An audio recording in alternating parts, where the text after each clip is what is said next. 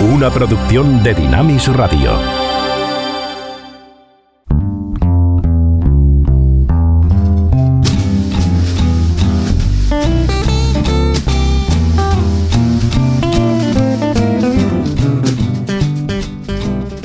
Ruta 66. Un recorrido con José de Segovia por la cultura popular a la luz de los 66 libros que iluminan el camino de la vida. No hay nada más dramático que tener tu vida en juego. Y además, si es con un destino tan incierto como es el de ser juzgado, y encontrarse precisamente en la posición en la cual tantas veces uno se encuentra en la vida, pero ninguna semejante a la que vemos a Jesús en este capítulo 15 del Evangelio según Marcos.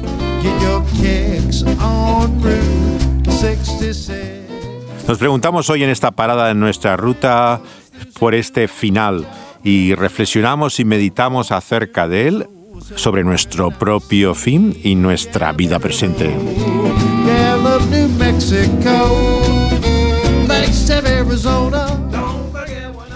La banda sonora esta vez de nuestra sintonía está a cargo de The Jaggernauts, que no hay que confundir con otro grupo actual del mismo nombre. Esto es una banda de eh, señores ya bastante mayores en Louisville, Kentucky, que hacen todavía que country bluegrass eh, y también tienen su particular versión con primitivos instrumentos de la Ruta 66. Dejábamos el capítulo 14 con el sumo sacerdote de los judíos poniendo en Jerusalén a Jesús en el banquillo, preguntándole si era el Cristo, el Mesías. Jesús había evitado esta pregunta una y otra vez, lo vemos en el capítulo 7 o en el 11 que le devuelve la pregunta a aquel que le interroga, pero esta vez contesta. Jesús dice yo soy. Pero añade algo más, dice que verás al Hijo del Hombre sentado a la diestra del poderoso que viene en las nubes del cielo. Jesús, por lo tanto, no está diciendo solamente que es el Mesías prometido, algo que para los judíos no significaba ser necesariamente divino, sino que dice que viene como juez, con toda la gloria de Dios mismo.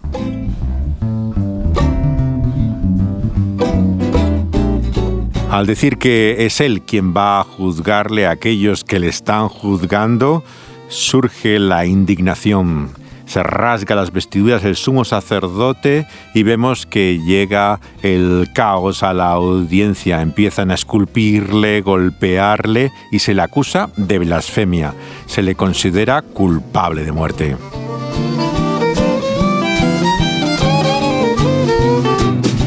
La corte del Sanedrín no tenía el poder para poder eh, llevar a la pena capital a nadie. Necesitaba la confirmación del procurador romano. Y es así como comienza nuestro texto sobre el que meditamos en esta parada de nuestra ruta en el capítulo 15 del Evangelio según Marcos, con Jesús ante Pilato.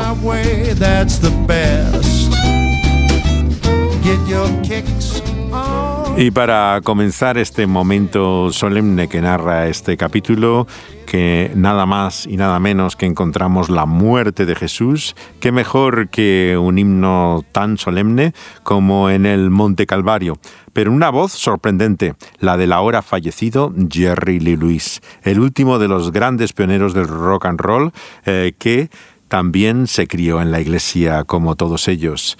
Él eh, pertenece a la tradición eh, pentecostal. Es ni más ni menos que primo de Jimmy Swaggart, con el cual se cría y va incluso a la escuela bíblica con la expectativa de ser también eh, predicador y aunque su vida manifestó todo lo contrario, fue una serie de desastres uno tras otro, sin embargo volvía de vez en cuando a himnos como este que canta con toda emoción en el Monte Calvario.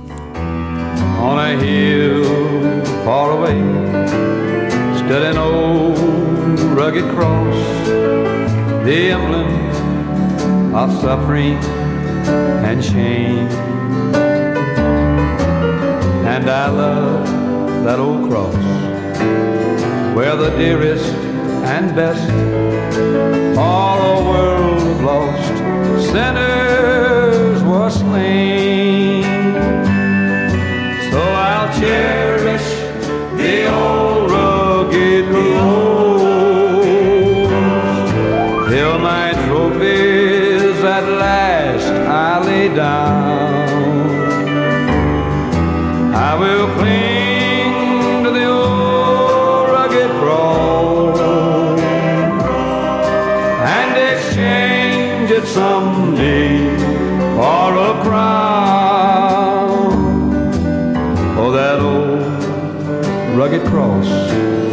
so despised by the world, has a wondrous attraction for me. For the dear Lamb of God left his glory above to bear it to dark Calvary. Jerry Lee Lewis, nada menos, cantando este himno tradicional evangélico en el Monte Calvario. En su época country, él tiene bastantes discos, no solamente de rock and roll, sino también de country, en los cuales nos muestra su otra faceta, su otra cara. Pero también ocasionalmente vuelve a aquellos cánticos espirituales donde tiene su origen también y eh, su fe a pesar de todas las turbulencias que acompañan eh, su vida, que son innumerables. La cruz, sin lugar a dudas, es el centro del cristianismo y por lo tanto contestar por qué murió Jesús es entender en definitiva no solamente el sentido de su vida, sino el sentido de la nuestra misma porque lo que refleja el juicio de Jesús es nuestra reticencia a ello. Pilato vemos que le interroga, pero ya Jesús no le contesta. Él no tiene interés en el caso, eh, quiere eh, librarse de la responsabilidad de ello y acude a esa costumbre antigua de dejar libre a un prisionero en vez de otro pero no lo logra. Se encuentra con que la multitud no quiere eh, más que a Barrabás, ese hombre violento acusado de crimen, y no tiene más remedio, le parece a él, que entregar a Jesús a esa cruz.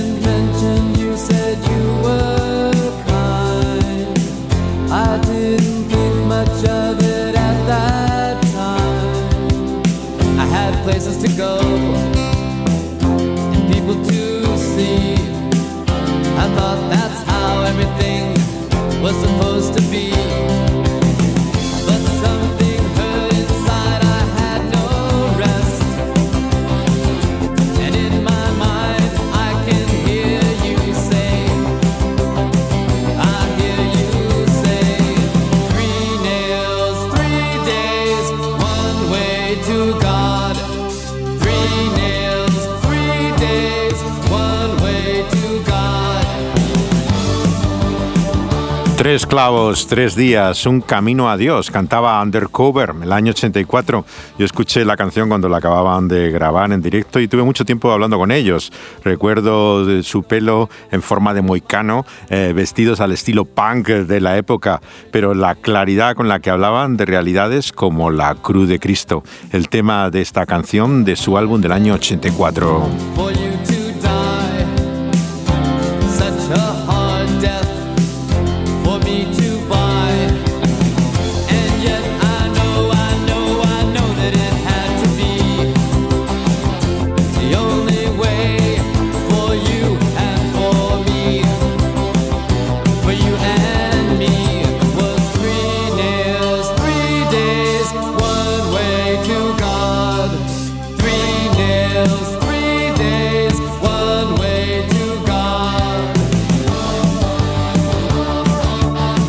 Estas palabras venían a mi cabeza una y otra vez. Cada decisión que hago le veo crucificado. Una muerte dura para morir, eh, algo imposible de pagar. Sé que es el único camino, el único camino para mí. Tres clavos, tres días, el único camino a Dios.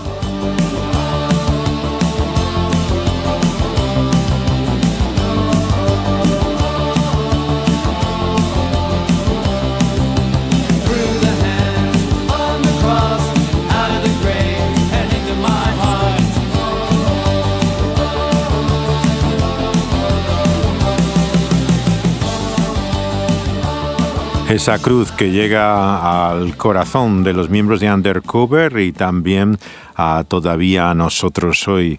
Y un año después a los suecos de Jerusalén, eh, con esta canción que se llama Solo un rostro entre la multitud que mira también al Calvario. porque la sombra de esta cruz nos alcanza perdidos en el tiempo y en el espacio, nosotros, ese rostro entre la multitud a los que cantan Jerusalem en 1984.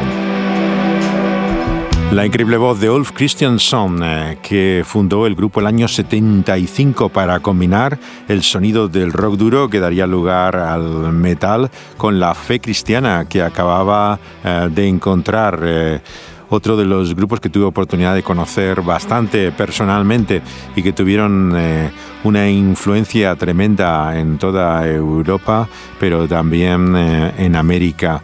Esto está en su disco del año 84.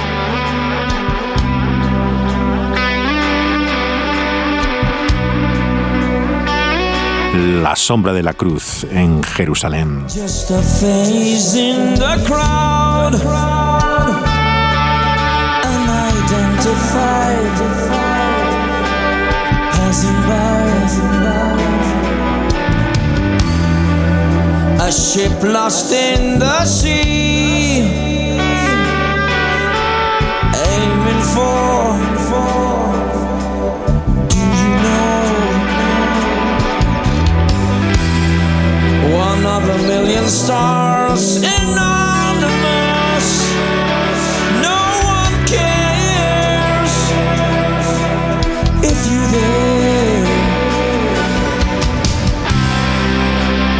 looking for someone who shares what's behind every wall and door.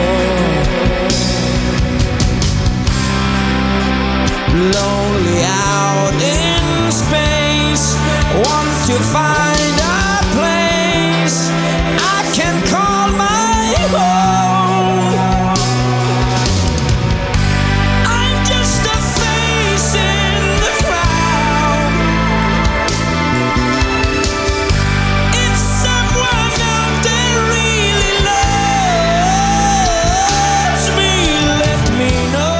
La tremenda voz de Ulf Christianson, una de las más populares en Suecia, evocando la cruz también eh, que alcanza a nosotros como ese rostro en la multitud.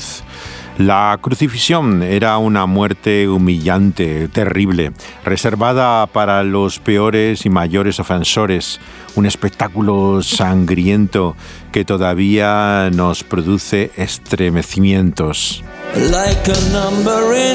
that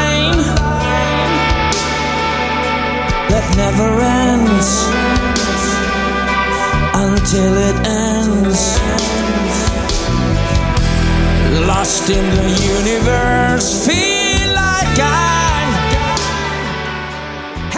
Nos sorprende el relato de los evangelios como Marcos nos evita también los detalles escabrosos, no se recrea en lo que sería un espectáculo de terror, eh, como vemos en películas como la de Gibson. Aquí vemos a este hombre que ha calmado las tempestades, que ha librado de enfermedades, que ha logrado incluso rescatar de la muerte por el solo poder milagroso de su palabra, que hacía tan solamente una semana que había sido recibido como rey en Jerusalén y le encontramos en esta tremenda vergüenza, en esta humillación que significa la cruz.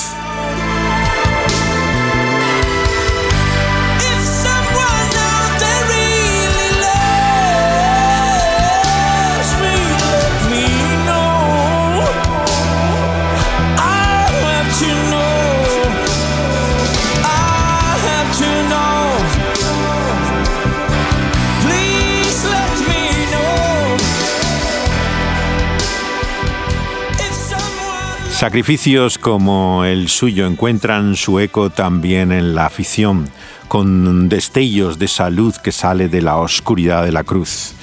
Y uno de los que más ha sido particularmente considerado en estos últimos años es el que tiene en la obra de Tolkien, alguien que también mantenía la fe cristiana y que de una forma indirecta, si queremos decirlo, refleja también ese sacrificio que está en el centro del cristianismo a lo largo de su mitología del Señor de los Anillos. Hoy hablamos em, de eh, esa eh, obra redentora de los personajes de Tolkien. En la tierra de Mordor, en los fuegos del monte del destino, el señor oscuro Sauron forjó en secreto el anillo regente para controlar a todos los demás. En ese anillo descargó toda su crueldad, su malicia y su voluntad de dominar todo tipo de vida. Un anillo para gobernarlos a todos. El anillo es central para comprender el sentido de lo que ocurre en esta historia de fantasía y ficción, pero que refleja una gran realidad. Eh, tiene un tremendo poder, eh, una capacidad que funciona como una amplificación, eh, como ha dicho uno de los estudiosos de Tolkien, del corazón humano, de lo que uno desea y quiere está en el origen de la tragedia que la Biblia llama el pecado y se plantea así desde el inicio mismo de esta historia. El anillo llegó a manos de Isildur, quien tuvo la oportunidad de destruir su mal para siempre. Pero el corazón de los hombres se corrompe con facilidad y el anillo de poder goza de voluntad propia. Ese anillo único, perdido hace tanto tiempo, que forjó el Señor Oscuro en el fuego del monte del destino, vemos que puede parecer tener distintos sentidos, pero ese poder mágico es finalmente maligno.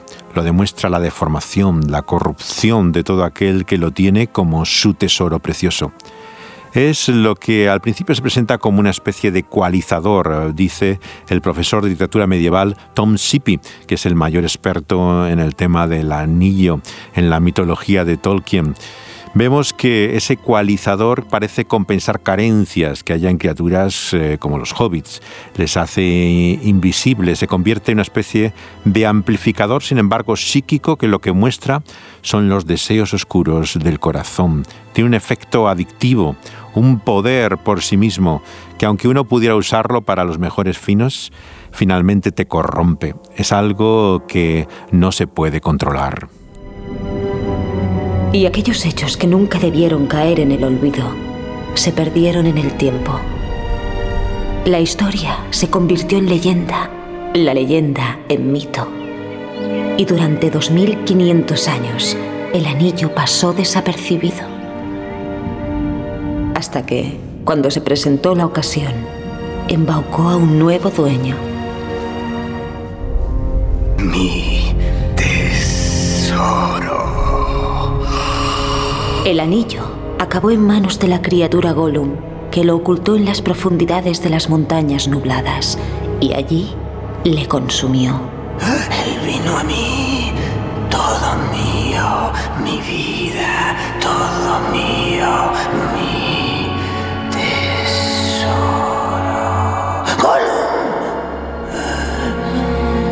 El anillo proporcionó a Gollum longevidad antinatural durante 500 años envenenó su mente y en la lúgubre caverna de Gollum esperó. La oscuridad negó los bosques del mundo. Llegó el rumor de que una sombra crecía en el este, el murmullo de un temor sin nombre. El anillo de poder lo percibió. Su hora había llegado. Abandonó a Gollum pero algo ocurrió al margen de la voluntad del anillo. Fue recogido por la criatura que menos cabía imaginar. ¿Qué es esto? Por un hobbit, Bilbo Bolsón, habitante de la comarca. Un anillo.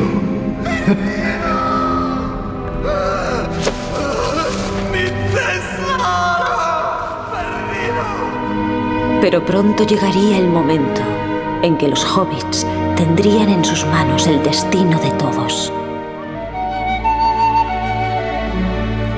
El profesor de la Universidad de Oxford, eh, eh, Tolkien, tenía que trabajar duro para mantener a su familia y vemos que aprovechaba los veranos para corregir exámenes como un trabajo extra, algo que le era tedioso pero que le producía ciertos ingresos en los años 30. Tenía esposa y cuatro hijos que mantener y esos días de verano, indolencia, se sentaba en la mesa con su pipa, la enorme pila de papeles para leer las aburridas respuestas de aquellos estudiantes que tenían 17 años. Era un momento de cansancio que levantaba la vista, se quedaba mirando en torno suyo y se fijó en la alfombra. Había un agujero en la tela. Se quedó como ensimismado y escribió en un papel en blanco estas palabras. En un agujero, en el suelo, vivía un hobbit. Todo el mundo sabe lo que es un enano, pero ¿qué es un hobbit? Los nombres de los enanos de esta historia vienen de la mitología nórdica, que entusiasmaba a Luis y a Tolkien. Pero ¿de dónde vienen los hobbits? Es un pueblo sencillo, muy antiguo, dice en el prólogo del Señor de los Anillos. Están más cerca de nosotros que de los elfos, y aún que los mismos enanos. Cuando sus libros se hicieron famosos, Tolkien no tenía problemas en decir que era un hobbit. El escritor desconfiaba, incluso despreciaba los avances modernos. Es como un pueblo primitivo, que no le interesa la tecnología, ni la política, el mundo de los negocios. Vive un poco como Tolkien en su comarca, en la esquina del mundo, fuera de todo lo que ocurre. Son los que no cuentan, eh, los don nadies, y en ellos está el destino del el mundo de la Tierra Media en sus manos. Solamente ellos pueden hacer que este mal sea destruido.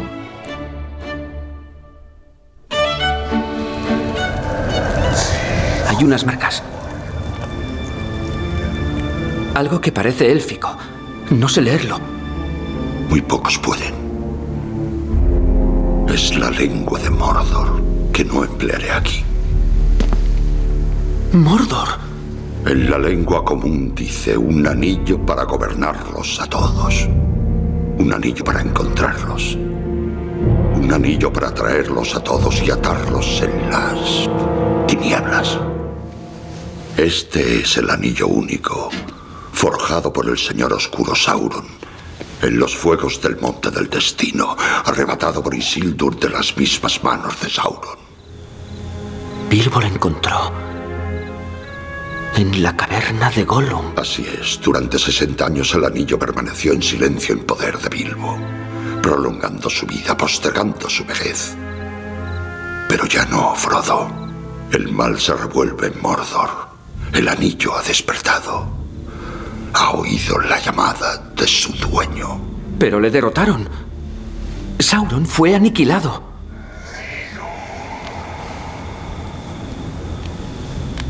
No, Frodo.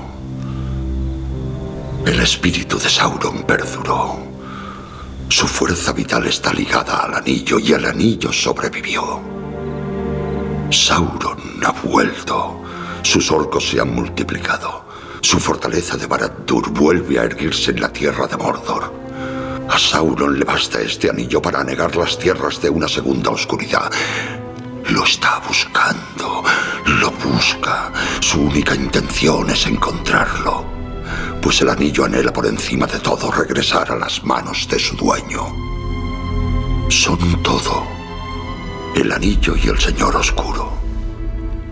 Es Gandalf hablando con el hobbit eh, Frodo acerca de este anillo que gobierna sobre todo. Muchos, eh, por lo tanto, han visto algo más que la riqueza, el poder, las cosas que corrompen la vida humana. Lo ven más profundo. Conociendo la fe profunda de Tolkien, una fe cristiana la que llevó al propio C.S. Lewis, el gran apologista eh, de la fe, vemos que el anillo es un símbolo probablemente de lo que la Biblia llama el pecado. Esta es una historia sobre el mal, y es por eso que muchos prefieren la obra de Luis y Narnia al Señor de los Anillos, porque les parece más luminoso, más esperanzador. Pero sin embargo, la cruz de la que estamos hablando es incomprensible sin entender el problema del mal. Todo lo que eh, nos hace discernir esa oscuridad es comprender la gravedad, lo profundo de la tragedia que es el pecado. Yo creo que es por eso por lo que muchos eh, le parece demasiado oscuro el universo de Tolkien. Para mí, sin embargo, tiene una enorme fuerza. Creo que realmente hay pocas obras como esta que nos muestren tan claramente eh, la tragedia de este mundo. El mal vemos eh, que está aquí con todo su poder y tiene una fuerza por sí mismo. Como dice en Romanos 7 el apóstol Pablo, podríamos decir que tiene incluso una voluntad propia.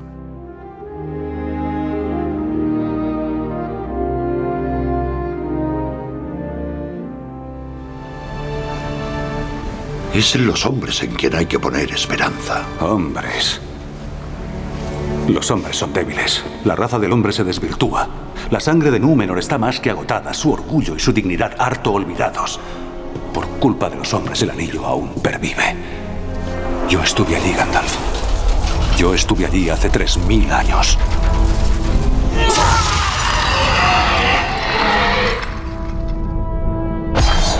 Cuando Isildur aceptó el anillo, yo estuve allí el día que la voluntad del hombre fracasó. Isildur, a prisa. Sígueme. Yo conduje a Isildur al corazón del Monte del Destino. ¡Arrójalo! Donde el anillo fue forjado. El único lugar en que puede ser destruido. ¡Arrójalo al fuego!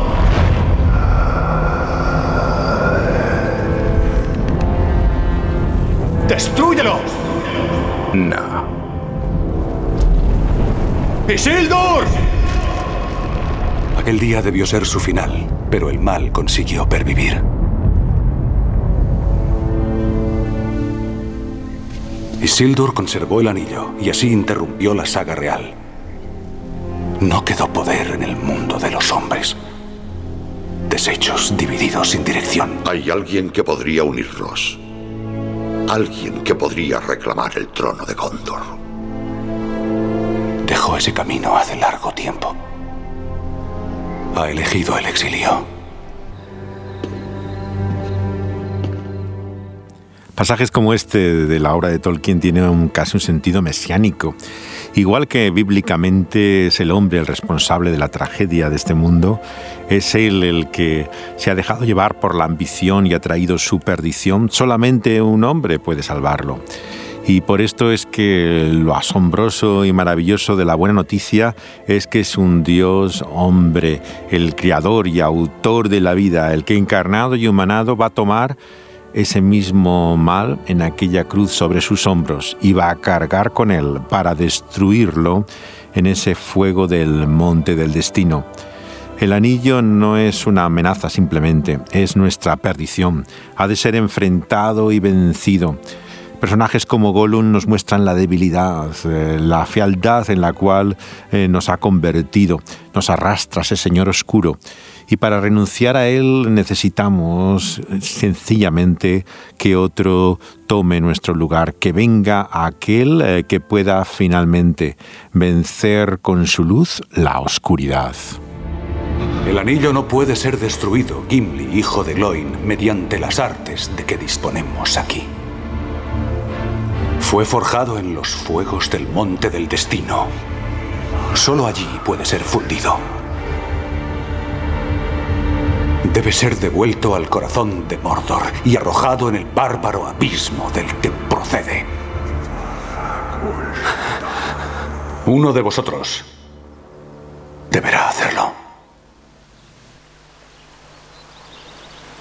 No se entra así como así en Mordor. Son más que orcos los que guardan sus negras puertas. Habita en su seno un mal que nunca duerme. Y el gran ojo permanece alerta. Es una yerma extensión, pasto del fuego, cenizas y polvo. El aire que se respira es vapor venenoso. Ni con diez mil hombres podría hacerse. Es un disparate. ¿No has escuchado nada de lo que Elrond ha dicho? El anillo debe ser destruido. Y supongo que eres tú quien se ofrece a hacerlo. ¿Y si fracasamos, qué? ¿Qué pasará si Sauron recupera lo que es suyo? Antes muerto que ver el anillo en manos de un elfo. ¡Yo lo llevaré!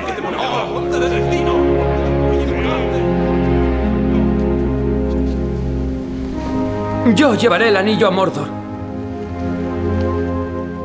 El ofrecimiento que hace aquí el hobbit eh, Frodo te muestra como de los humildes, eh, de los que no son nada en este mundo, vemos que viene esa bienaventuranza mm, de esa salvación. Es en la humillación también de esa criatura humana eh, que es al mismo tiempo Dios que está a nuestra salvación y Él se ofrece voluntariamente.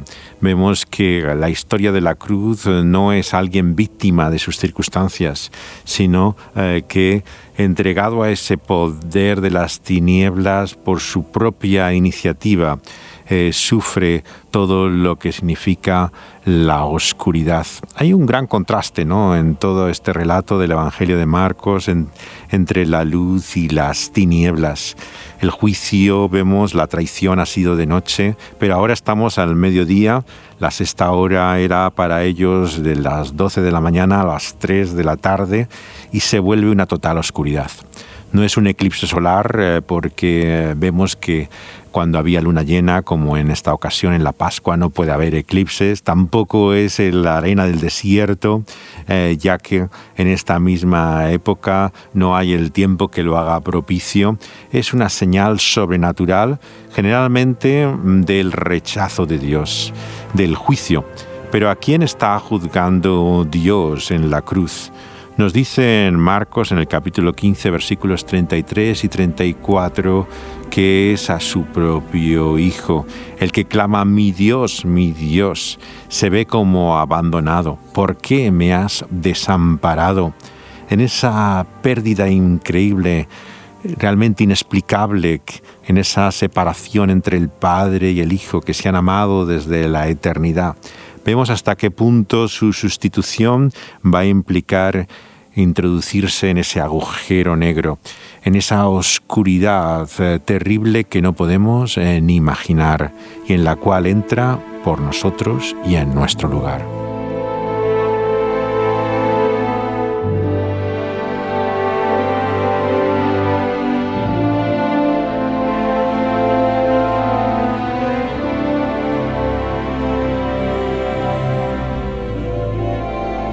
Si hay un músico que ha descrito eh, la cruz con toda su profundidad, ese es sin lugar a duda Michael Carth. Eh, su mm, obra realmente tiene una gran profundidad teológica.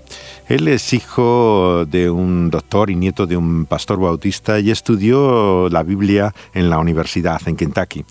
Él entonces hacía también física, astronomía, llevó incluso a trabajar en un planetario y está doctorado en filosofía y literatura clásica. Es realmente uno de los mayores eh, intelectuales que ha habido. Pero él se formó en el Nuevo Testamento con William Lane, eh, que fue también profesor de Keller y de muchos de los eh, grandes predicadores del, del texto bíblico hizo eh, ya en el seminario eh, lo que es el embrión de esta gran obra centrada en torno a la cruz. Esta es una de sus piezas eh, realmente más importantes que se llama así La Gloria de la Cruz. Es Michael Kars. From the pages of the prophets, he stepped out into the world and walked the earth in lowly majesty. Though he had been creator, a creature now was he. Come to bear love's sacred mystery.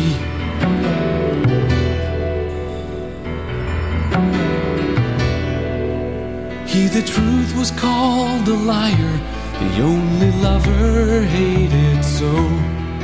He was many times a martyr before he died. Forsaken by the Father, despised by all the world. He alone was born to be the crucified.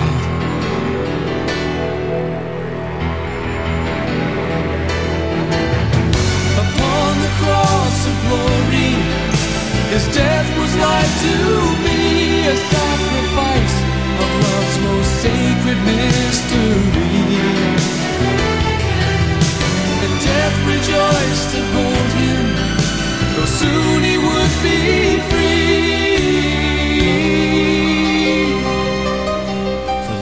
must always have the victory.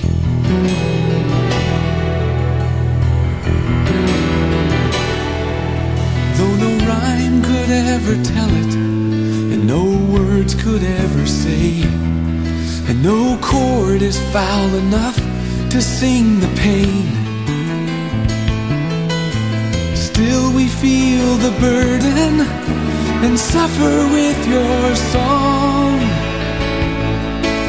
You love us so, but yet you bid us sing. Upon the cross of glory, His death was life to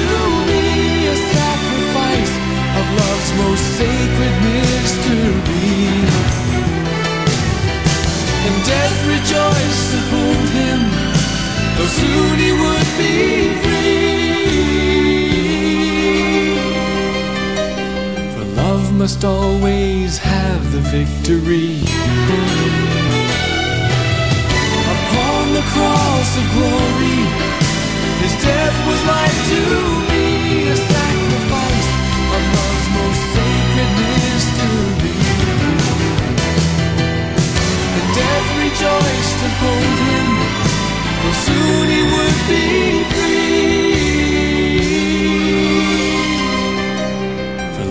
must always have the victory. Love must always have the victory. Known by the Scars, conocido por sus cicatrices, es la obra del año 84 de eh, Michael Carth.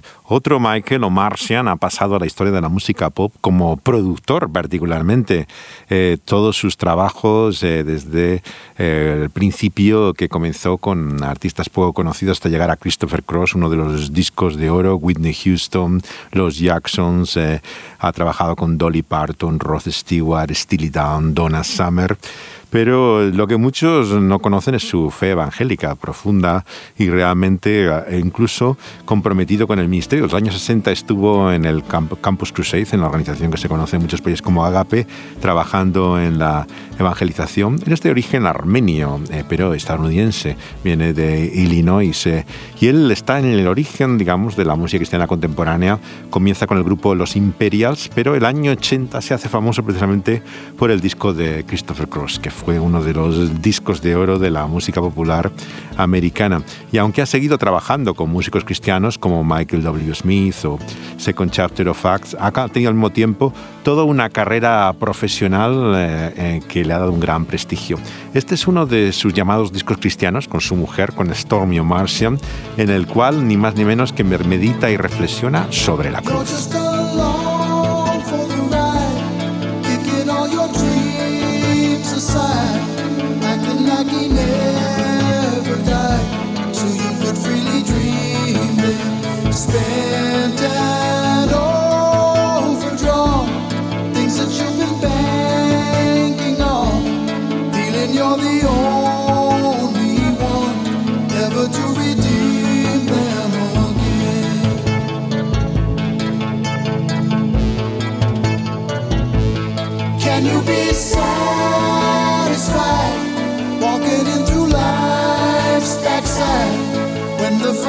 Open wide, waiting to receive you.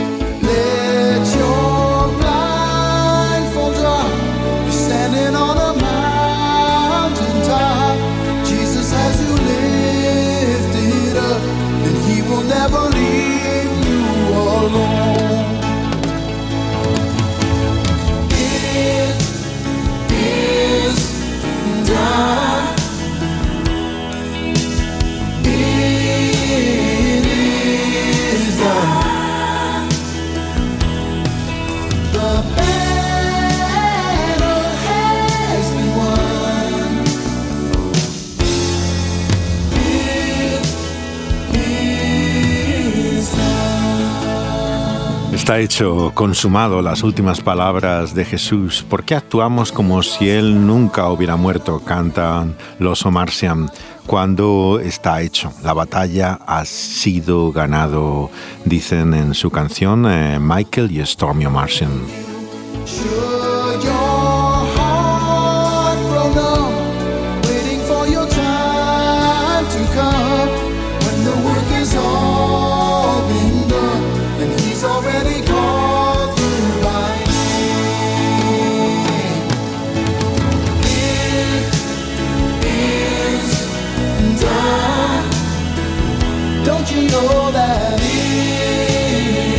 It is Done, 1982, cantan los Son Martian. Es la muerte de Jesús la única forma en la cual nuestra triste y trágica trayectoria podía ser cambiada. ¿Por qué va Jesús a la cruz? Entra en esa completa oscuridad, muere la muerte que nosotros debiéramos morir, para salvarnos de ese juicio que a nosotros nos correspondía, para poder vivir en la luz y la presencia de Dios.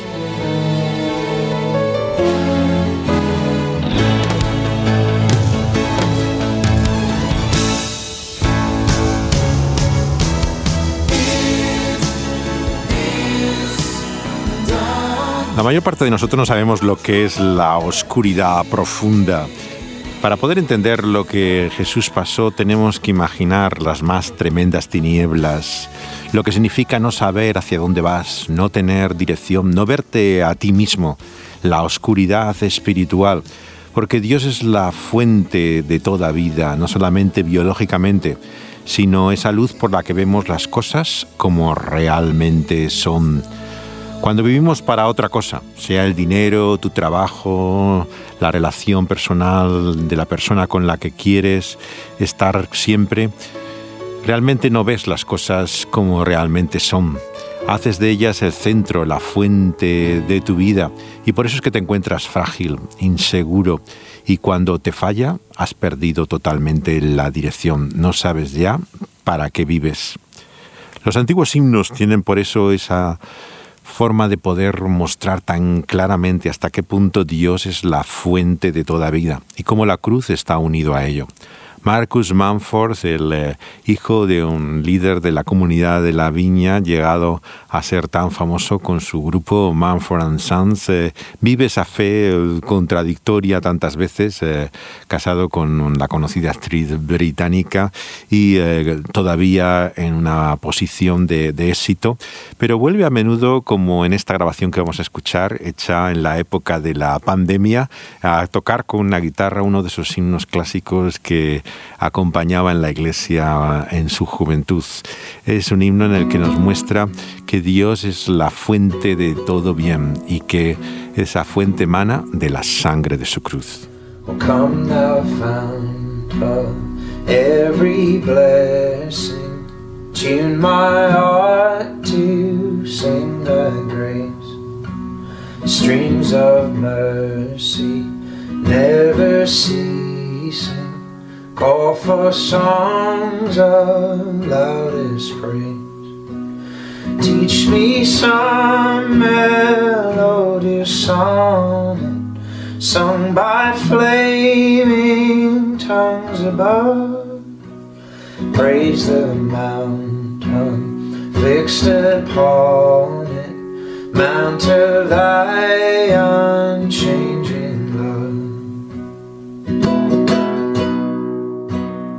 Me rescató del peligro por su preciosa sangre, dice este himno del año 1758. Lo compuso con solo 22 años un pastor llamado Robert Robinson y es el himno preferido de Marcus Manford eh, y eh, en esta ocasión le escuchamos en su propia casa con su guitarra en las palabras eh, de esperanza que vienen de la cruz de Jesús.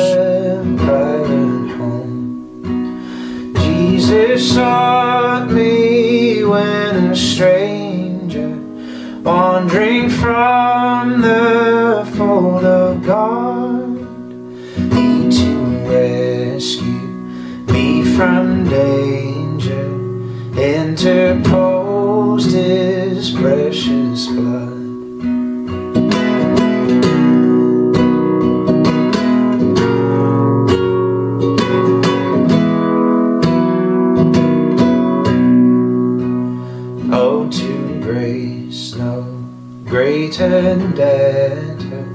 Daily I'm constrained to thee. Let that grace now, like a fetter, bind my wandering heart to thee. Prone to wander, Lord, I feel it. Prone to leave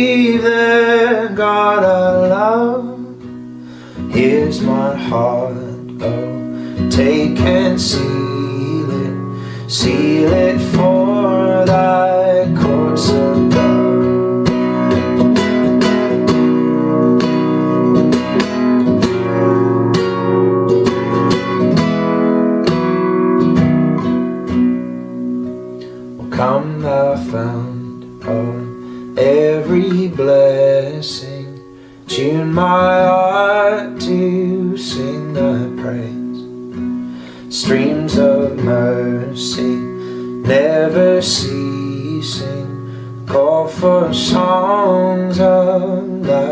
praise.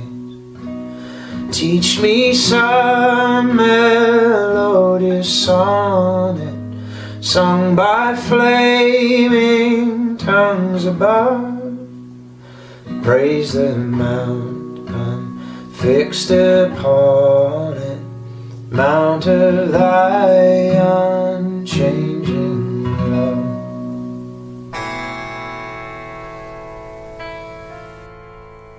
El cristianismo, por lo tanto, es la única esperanza en un Dios que actualmente sufrió, que clamó en aquel dolor, viviendo la agonía que nosotros nos correspondía.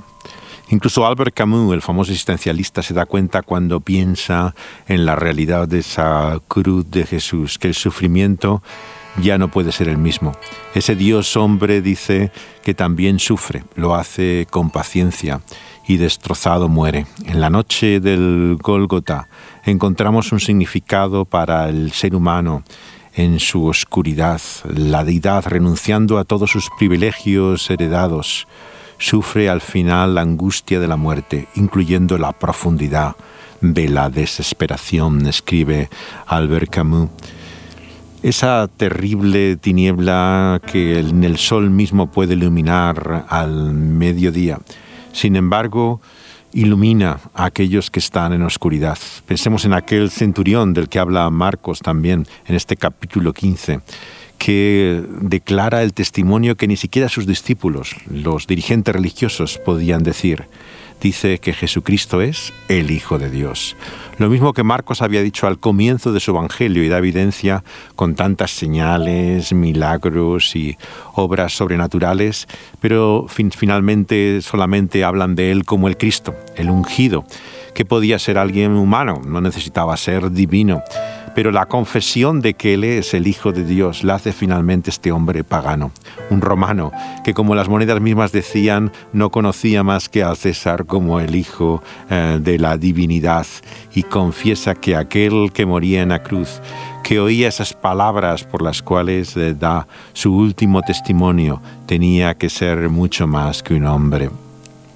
Jesucristo no solamente muere la muerte, que nosotros debemos morir, sino que Él vive la vida que nosotros debemos vivir y no podemos.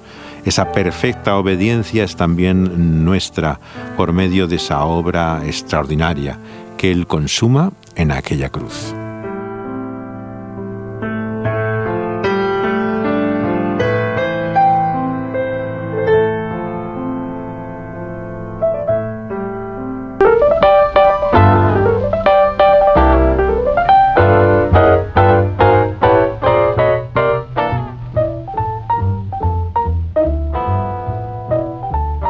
Nuestra esperanza es que esa intervención luminosa de Dios ilumine nuestra vida, que nos muestre la realidad de lo que somos y cuál es la dirección a la cual debemos mirar, que esa luz que viene de la cruz cambie nuestra vida. Get your kicks on Route 66. Nos queda ya solamente un capítulo que veremos en nuestro próximo programa, el último sobre este Evangelio según Marcos, que nos muestra que el final a veces es el principio. Generalmente no es así, pero sí en esta gran historia, la historia verdadera que está por detrás de todas las historias, por las cuales descubrimos que el final no es más que el principio.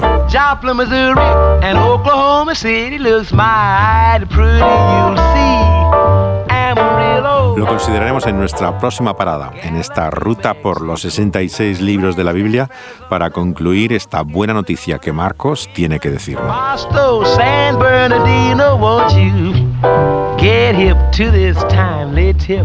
Pueden oírlo en el programa que se emite en vivo por medio de Dynamis Radio eh, cada fin de semana, pero también en forma de podcast cuando es subido eh, semanas después a las plataformas en las cuales eh, la emisora tiene presencia con excelente sonido como SoundCloud o en iVoox mismo como El Pulso de la Vida, es el nombre del programa también en el que están registradas estas grabaciones, así como eh, también Spotify, eh, donde pueden encontrar muchos de los podcasts, está también el nuestro.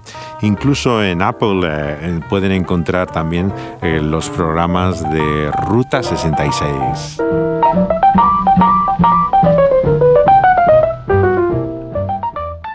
Dani Panduro estuvo al sonido cuidando y coordinando cada detalle y José de Segovia hablándoles Saludos, abrazos, besos, todos juntos o por separado. Hasta nuestra próxima parada.